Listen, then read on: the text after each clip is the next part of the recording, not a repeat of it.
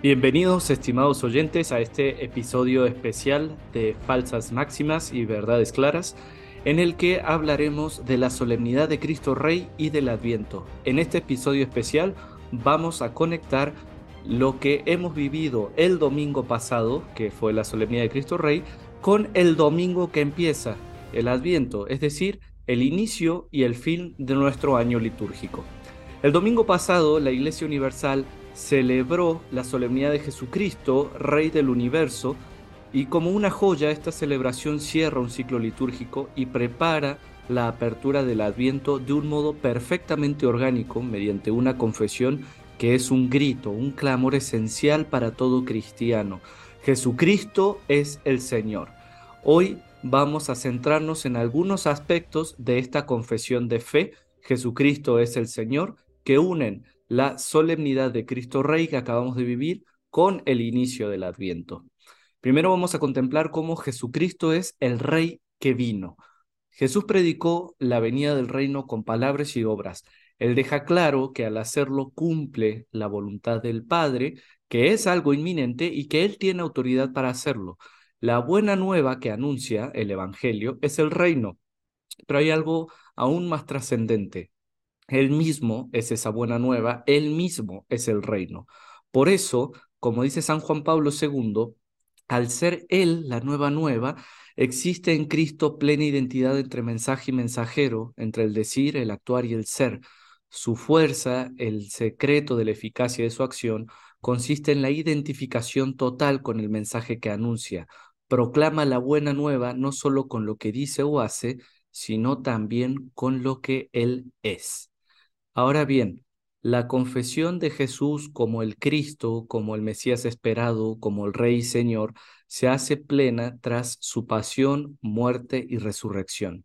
Señor mío y Dios mío, dice Tomás en un acto de fe tan contrito como glorioso, un reconocimiento patente de la realeza de Cristo Jesús y su resurrección, está en el himno de la carta de los filipenses. Dice, eh, en la que se anuncia cómo el verbo de Dios se humilla completamente.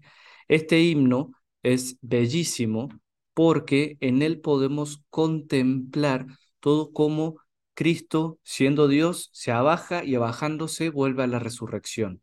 El himno va así.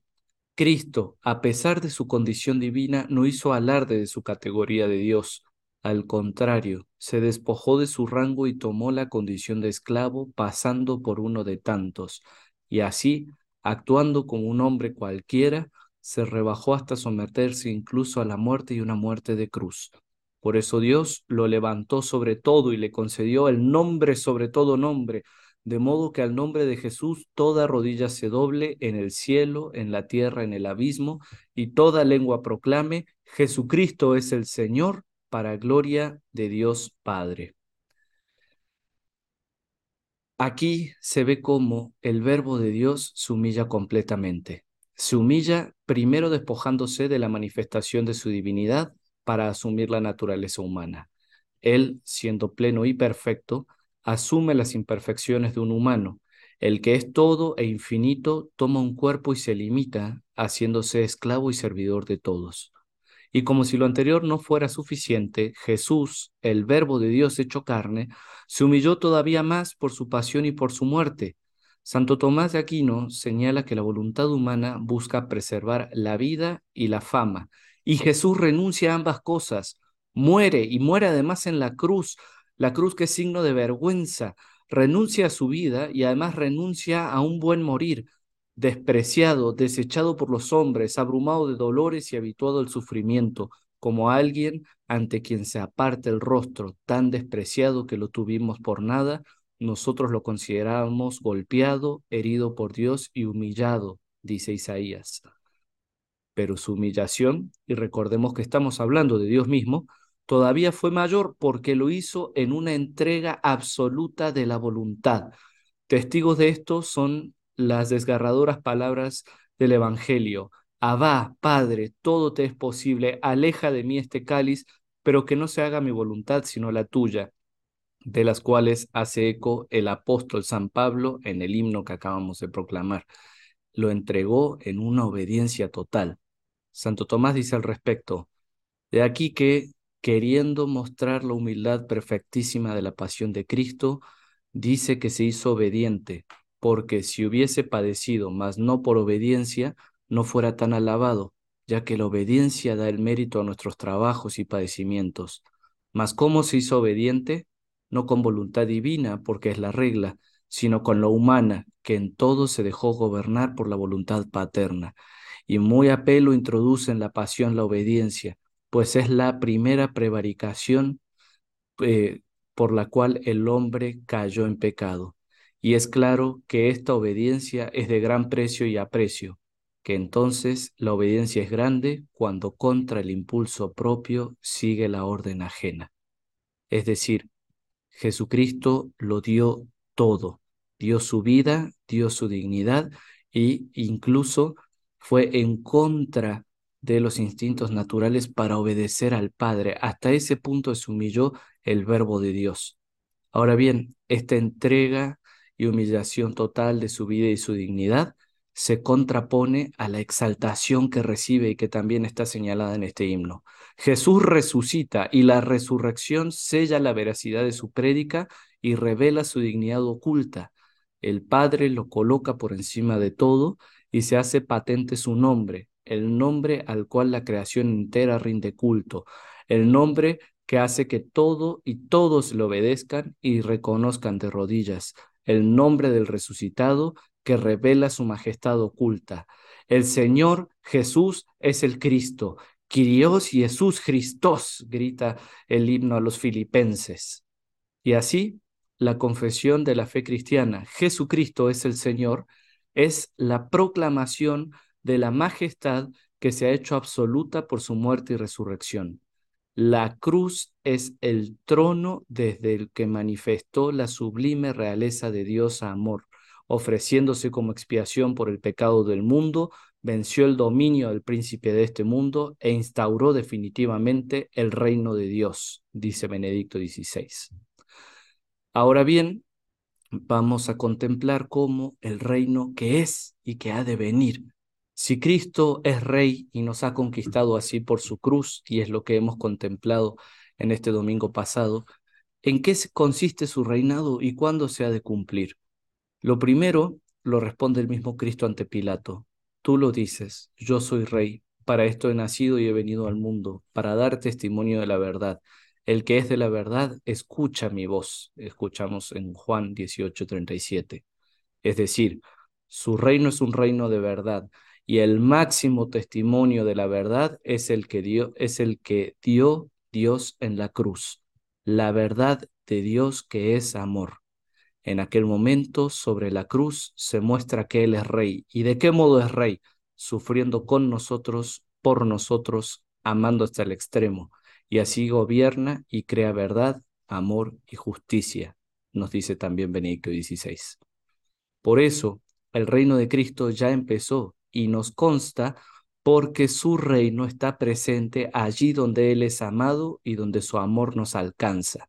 Solo su amor nos da la posibilidad de perseverar día a día con toda sobriedad, sin perder el impulso de la esperanza en un mundo que por naturaleza es imperfecto. La instauración plena y total del reino la esperamos en la segunda venida de Cristo, en la parucía, donde será el juicio final. Allí vendrá a hacer justicia por las injusticias de la historia. enderezará a los que se doblan, perdonará las culpas y curará las dolencias, como dicen los salmos. Justo esto es lo que se medita en las lecturas de las misas de la primera quincena de Adviento. Ahora bien, nos surge naturalmente la pregunta, ¿por qué Dios espera? ¿Por qué no viene de una vez? ¿Cuándo consolará a los que lloran? Estas tribulaciones y dolores son reales para nosotros los cristianos, pero incluso estos padecimientos son para nosotros motivos de alegría, porque los vivimos en Cristo y porque, como dice San Pablo, más aún nos gloriamos hasta de las mismas tribulaciones, porque sabemos que la tribulación produce constancia, la constancia virtud probada, y la virtud probada esperanza, y la esperanza no quedará defraudada porque el amor de Dios ha sido derramado en nuestros corazones por el Espíritu Santo que nos ha sido dado. Así, la espera genera en nosotros el deseo de Dios, traducido en la virtud teologal de la esperanza, y también es una oportunidad de conversión.